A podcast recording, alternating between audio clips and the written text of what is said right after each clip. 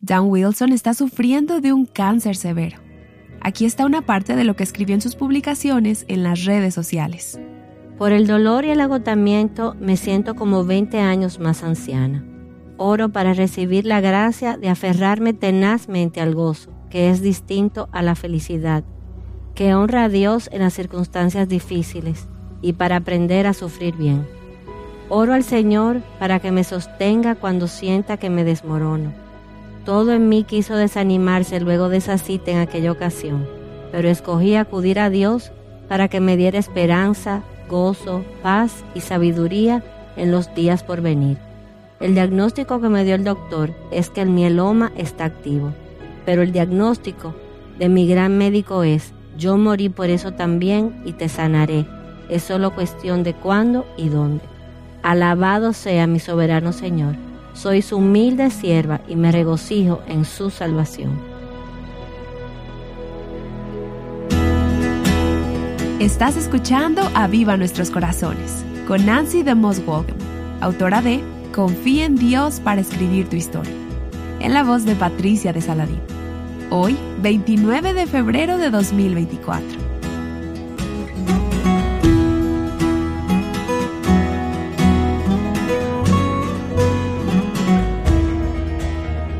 Hoy me siento como el salmista a menudo Él describe sus sentimientos, sus lamentos, sus quejas y sus miedos al Señor.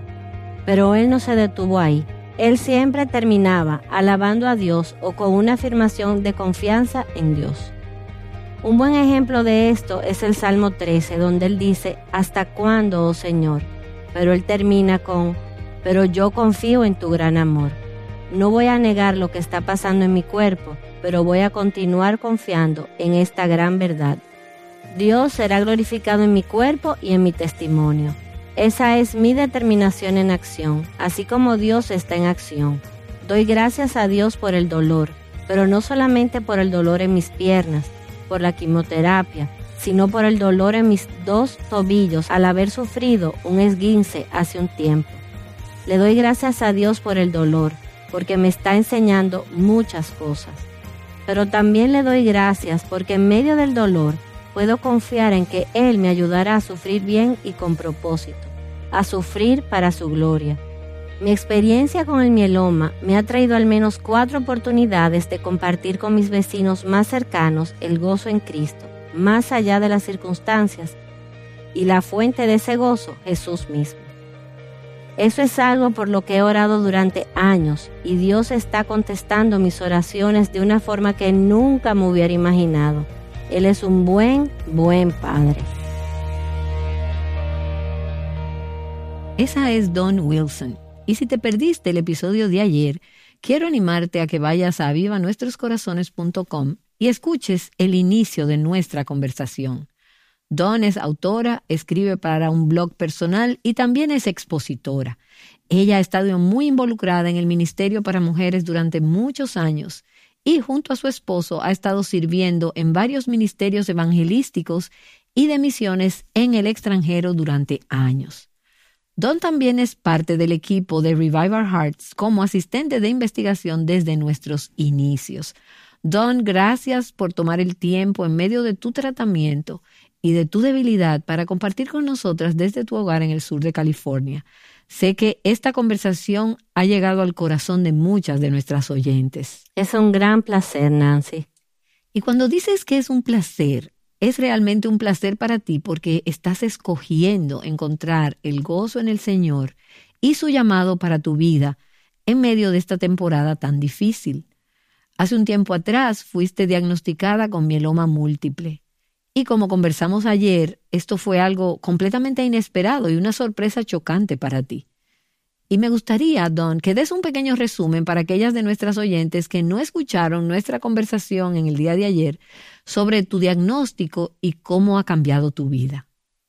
Bueno, al principio no sabía cómo iba a cambiar mi vida. Era una incertidumbre total, pero realmente cambió mis prioridades, cambió mis opciones y cambió mi forma de pensar. Cuando tienes algo como una enfermedad crónica, una enfermedad que los doctores dicen que es incurable, empiezas a pensar en las cosas que realmente son importantes en tu vida. ¿Qué es lo que realmente importa? ¿Cómo quieres que te recuerden? ¿Cómo quieres alcanzar a tu familia con un legado piadoso? Todos esos pensamientos asaltan tu mente y te das cuenta de que no puedes hacer nada de eso sin la dirección de Dios. Así que fue una temporada atemorizante, pero también de compromiso, desde el principio, de que iba a hacer esto pensando en la gloria de Dios.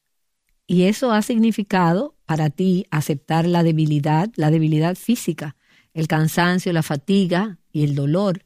Y mencionaste que hace un tiempo te lastimaste los tobillos también durante este tiempo. Sí.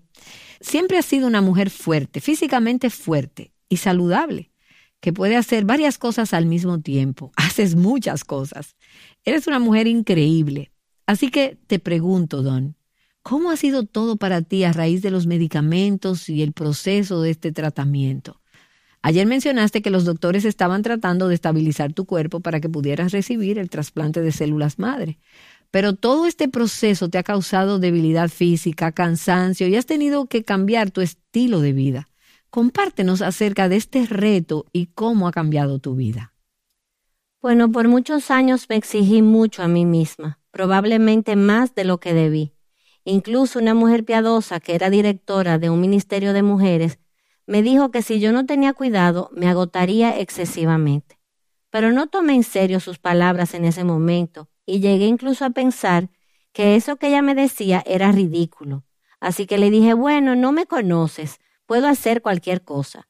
Así que cuando Dios permitió que me diagnosticaran con este cáncer de mieloma, eso fue su forma de hacerme ver lo frágil que soy en este momento y llegar a la conclusión de que ya no podría hacer todas esas cosas que antes hacía. Tuve que comenzar a pensar, ¿qué es lo que realmente importa? Muchas de las cosas que pensaba que eran importantes han pasado a un segundo plano. Las prioridades son diferentes. He soltado muchas cosas en mi vida y ya no hacen ninguna diferencia. Lo que es importante para mí ahora es asegurarme de que cada día estoy haciendo lo que Dios quiere que haga. Recuerdo que la Biblia dice que Jesús hizo todo lo que el Padre le pidió que hiciera. Y eso se ha convertido en mi oración cada mañana. Señor, no tengo tiempo ni fuerzas para todo, así que ayúdame a saber exactamente qué quieres que yo haga en el día de hoy. Orar así permitió que yo pudiera dejar de hacer muchas cosas que no eran importantes. De cierta manera, todo eso ha sido algo bueno y un regalo, porque he podido liberarme de mucho estrés en mi vida y decir con fe, Señor, enséñame tu corazón y enséñame lo que tienes para mí el día de hoy. ¿Cuál es la oportunidad que tengo hoy para honrarte? Wow, y a mí me encanta Juan 17, el versículo 4, cuando Jesús dice al final de su vida, yo te glorifiqué en la tierra, habiendo terminado la obra que me diste que hiciera. No la obra que la gente le pidió que hiciera, sino la obra que Dios le encomendó a hacer. Y Don, no hay un mejor medio que esta enfermedad que estás atravesando, que te ayude a recordar cuál es la obra que Dios tiene para ti en esta etapa. Y esta etapa es diferente a la de hace cinco años, porque es una etapa diferente. Y parte de confiar en Dios para que escriba tu historia es aceptar el hecho de que esta etapa es diferente a la anterior. Y Nancy, tienes razón cuando dices que esta enfermedad es el mejor medio para recordar cuál es el trabajo que Dios tiene para mí en esta etapa.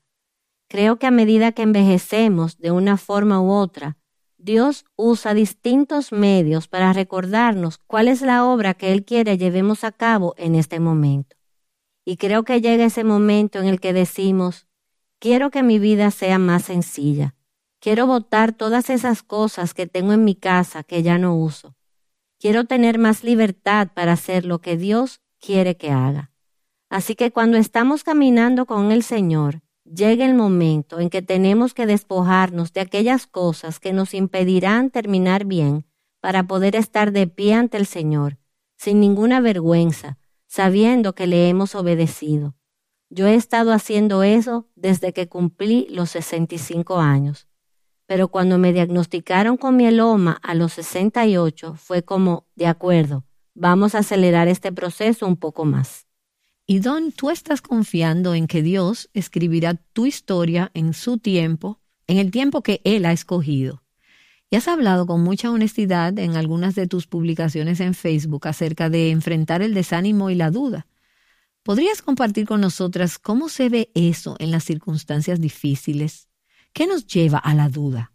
¿De dónde surge esa batalla con la duda y el desánimo?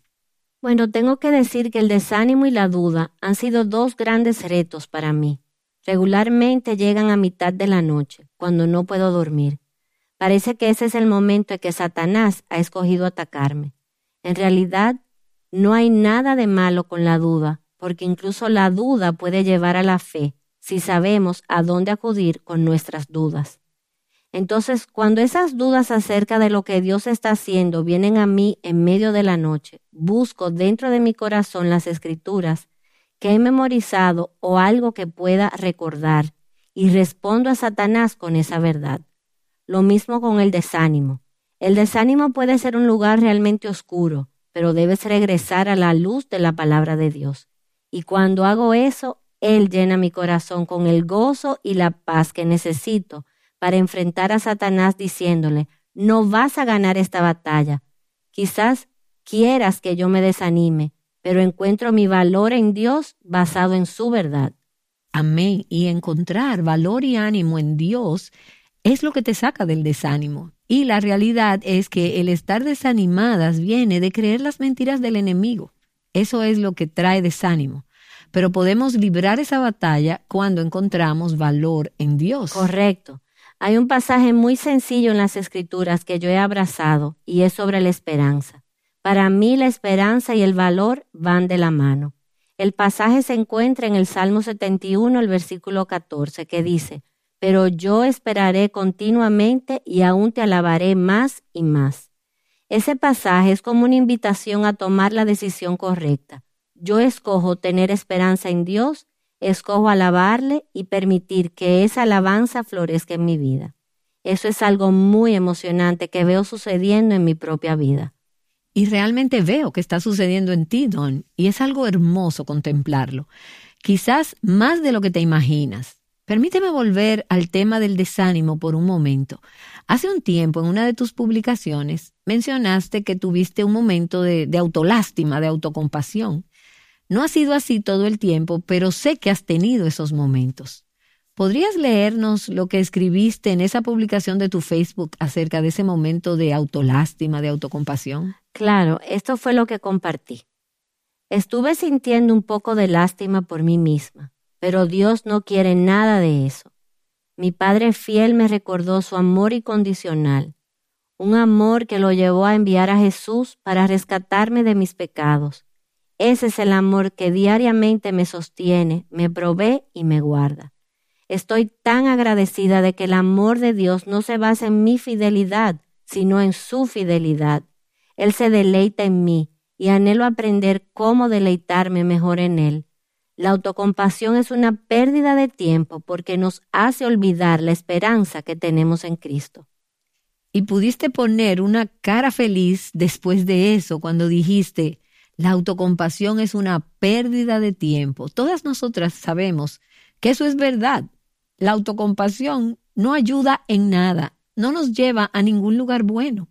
Pero eso es lo que sucede cuando olvidamos la esperanza que tenemos en Cristo y cuando olvidamos esa esperanza, ya no tenemos nada. Bueno, y al mismo tiempo, mientras escoges creer la palabra de Dios, aferrarte a ella y confiar en su corazón y en la historia que Él está escribiendo, Dios está haciendo cosas maravillosas en tu vida. Él no solamente te ministra a ti, sino que ministra a otros a través de ti.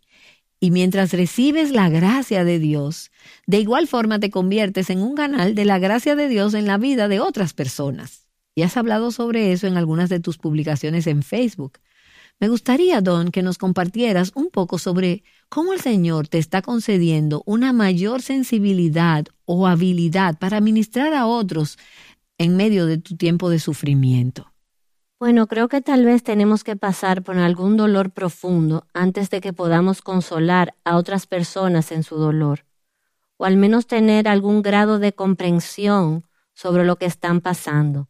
En una de mis publicaciones escribí, en mi travesía a través del cáncer he podido ganar una sensibilidad como nunca antes había tenido por aquellas personas que están sufriendo. Estoy orando por aquellas personas que conozco que están experimentando un profundo dolor en este día, especialmente por una pareja, mi nutricionista y su esposo, quienes están atravesando por el valle de una profunda oscuridad, pero con una fe firme. Estoy tan agradecida por el Dios de toda consolación. Así es, y Don, es maravilloso ver que mientras sufres, Dios te da consuelo. Y antes de que tu sufrimiento termine, te da también la oportunidad de conocer el dolor y el sufrimiento de otros y ser de aliento para ellos. Lo que quiero decir es que maravilloso es eso. Sí, así es, es maravilloso, porque siendo honesta, pienso que antes de mi diagnóstico, no quería estar en esta posición, pero pienso que era una persona que se enfocaba mucho en sí misma y en las cosas que afectaban mi vida. Pero es como si Dios hubiera abierto mis ojos a las personas que sufren a mi alrededor personas que necesitan que yo entre en sus vidas, no solo con mis oraciones, sino con una auténtica preocupación y ánimo. Dios realmente ha hecho un trabajo con el egoísmo en mi vida. Él me ha hecho salir más de mí misma y eso realmente ha sido una gran bendición. Amén. Y es maravilloso escucharte hablar acerca de las bendiciones del Señor mientras estás en medio de un valle oscuro y profundo. Y hoy estamos aquí y has sido diagnosticada con mieloma múltiple. Estás esperando que el tratamiento y los medicamentos hagan efecto para que, si Dios lo permite, puedas tener un trasplante de células madre. Pero todo eso es desconocido para ti en este momento y para cualquiera en esta tierra. Así que mientras piensas en el futuro, y hemos estado conversando acerca de la esperanza, pero mientras piensas en el futuro, la esperanza será y la oración será que Dios te restaure y te sane, que Él toque tu cuerpo y que revierta o deshaga, o cualquiera que sea la terminología aquí, que deshaga ese cáncer. Pero tú no sabes lo que va a suceder. Así que mientras piensas en la sanidad, en el futuro y en lo que esperas en la vida, ¿cómo estás procesando todo esto? Bueno, he decidido que ya sea que tenga un año de vida o que con el trasplante tenga cinco años y realmente con el trasplante podría ser hasta nueve años, pues los doctores van a congelar algunas de mis células para dármelas más adelante con la posibilidad de que sean nueve años. Incluso quizás con los avances del tratamiento para el mieloma puede ser que sea más que eso. Pero he decidido que no se trata de la cantidad de años, sino de lo que yo estoy haciendo con el tiempo que Dios me ha dado, sin importar que sea un corto tiempo o un largo tiempo. Amén. Y, Don, ha sido tan precioso ver cómo has abrazado la providencia de Dios, tan misteriosa como es, de esa manera y verte decir, sí Señor, a lo que sea que Dios diga que tiene para ti en estos días, sin conocer lo que traerá el futuro. Y hace tiempo, en otra publicación, hiciste referencia, según a los Corintios, el capítulo 4, el versículo 16, cuando el apóstol Pablo dice, Por tanto, no desfallecemos. Antes bien, aunque nuestro hombre exterior va decayendo, lo cual es cierto para muchas de nosotras, sin importar que tengamos cáncer o no, nuestro hombre exterior se está desgastando. Sin embargo, nuestro hombre interior se renueva de día en día. Y tú has respondido a ese versículo y has hablado acerca de todo este asunto de la sanidad física, tu hombre exterior y tu hombre interior, como dice Pablo. Comparte con nosotras sobre ese pensamiento acerca de lo que Dios está haciendo en ti, a pesar de que tu cuerpo, así como el de todas nosotras, se está desgastando.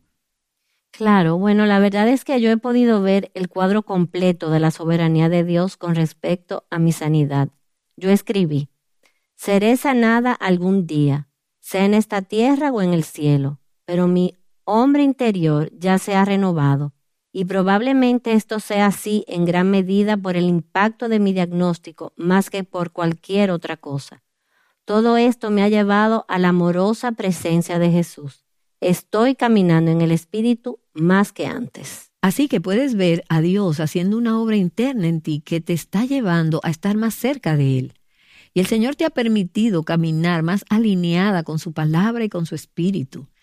Y con eso estás diciendo que algunas de estas cosas son el fruto de ese diagnóstico, un diagnóstico que tú nunca habrías escogido si fueras tú que estuvieras escribiendo tu historia. ¿Lo entendí correctamente? Sí, sí, exactamente es eso. Esa es la descripción de lo que Dios está haciendo contigo en este momento. Pero háblanos del futuro, ya sea uno, cinco o nueve años, o cinco días o nueve días.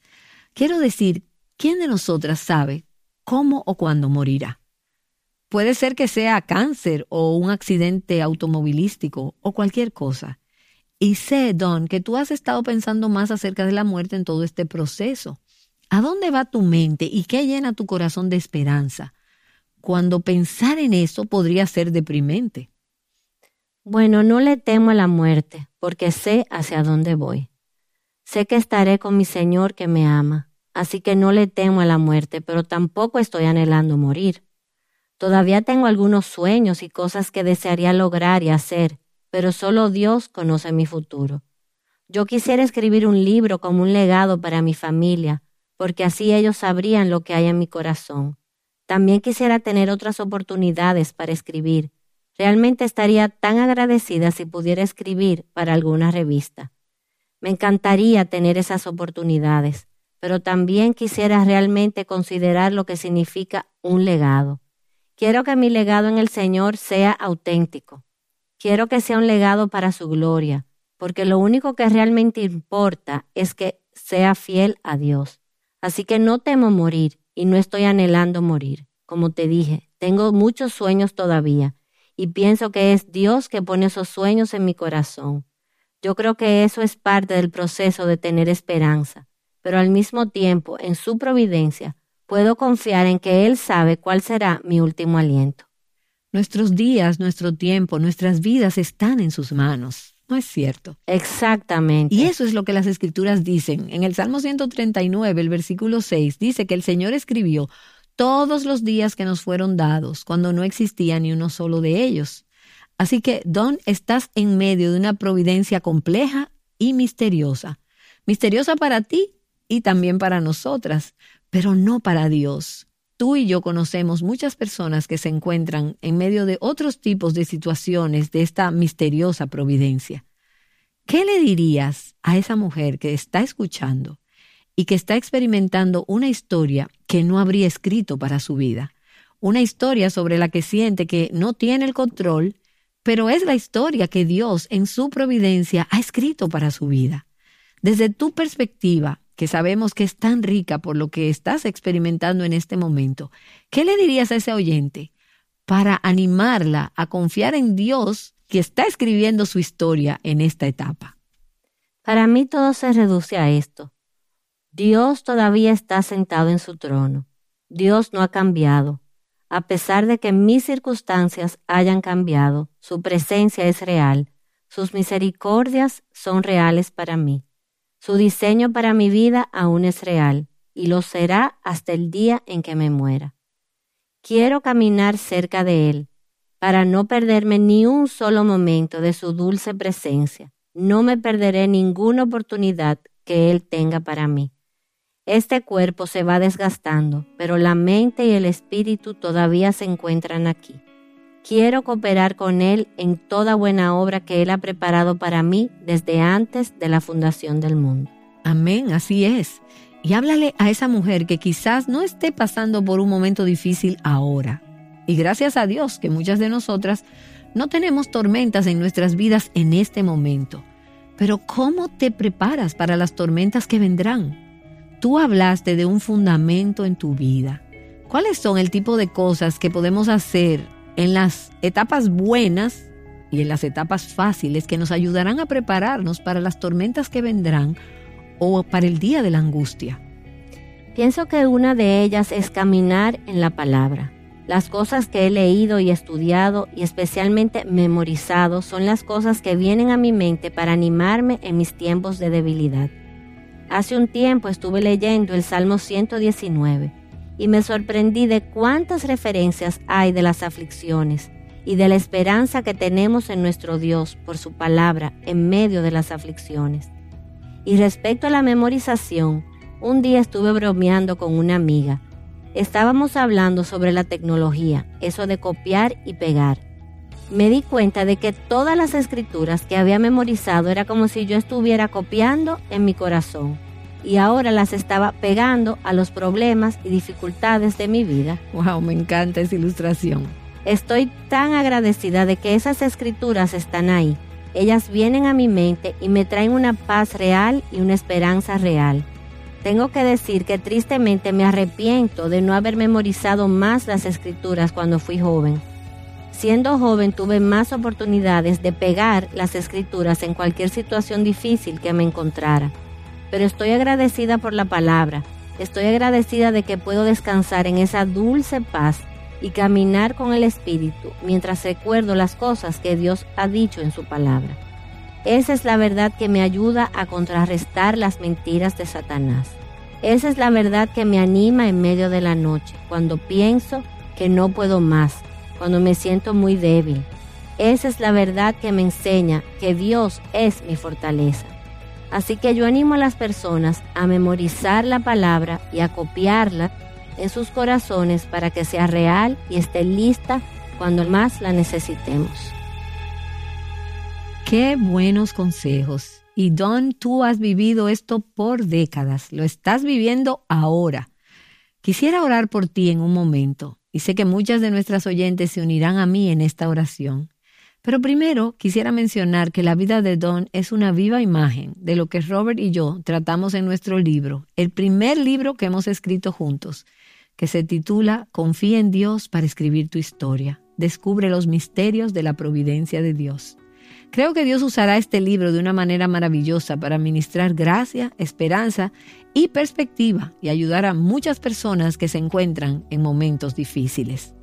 ¿Conoces a alguien que se encuentra pasando por un momento difícil? Este libro te ayudará a ministrarle o incluso puedes regalárselo a esa persona. Hay muchas historias como la de Don en este libro. Puedes obtenerlo visitando avivanuestroscorazones.com.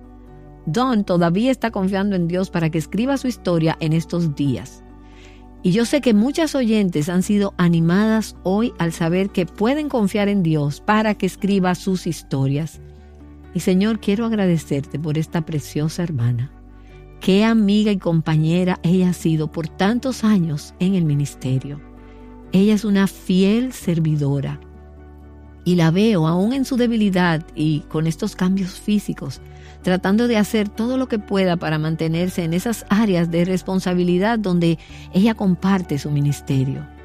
Ella ha sido tan fiel He visto la belleza de lo que has hecho en su vida en este tiempo tan difícil.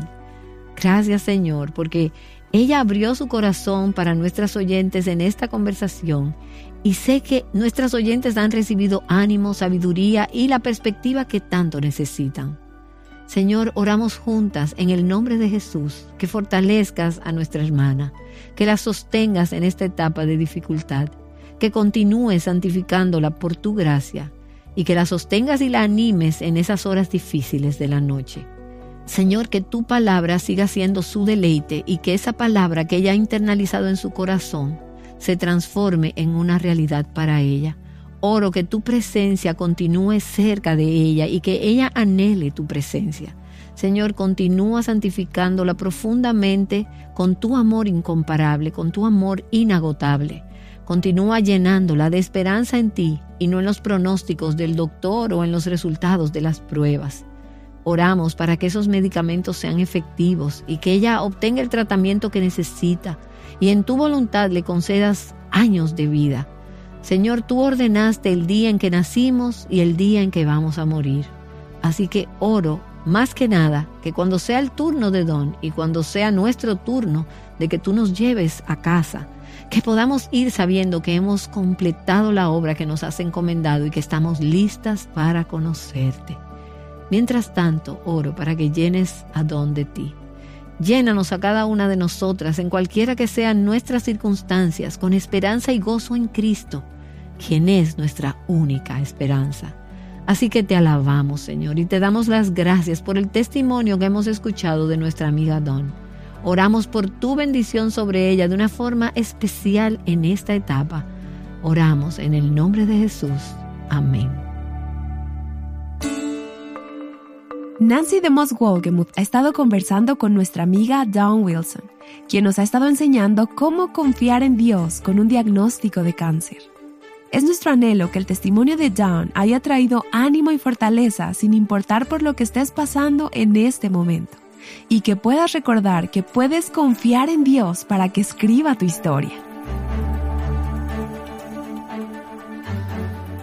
Ayudándote a encontrar valor y ánimo en el Dios que está escribiendo tu historia. Aviva Nuestros Corazones es un ministerio de alcance de Revival Hearts.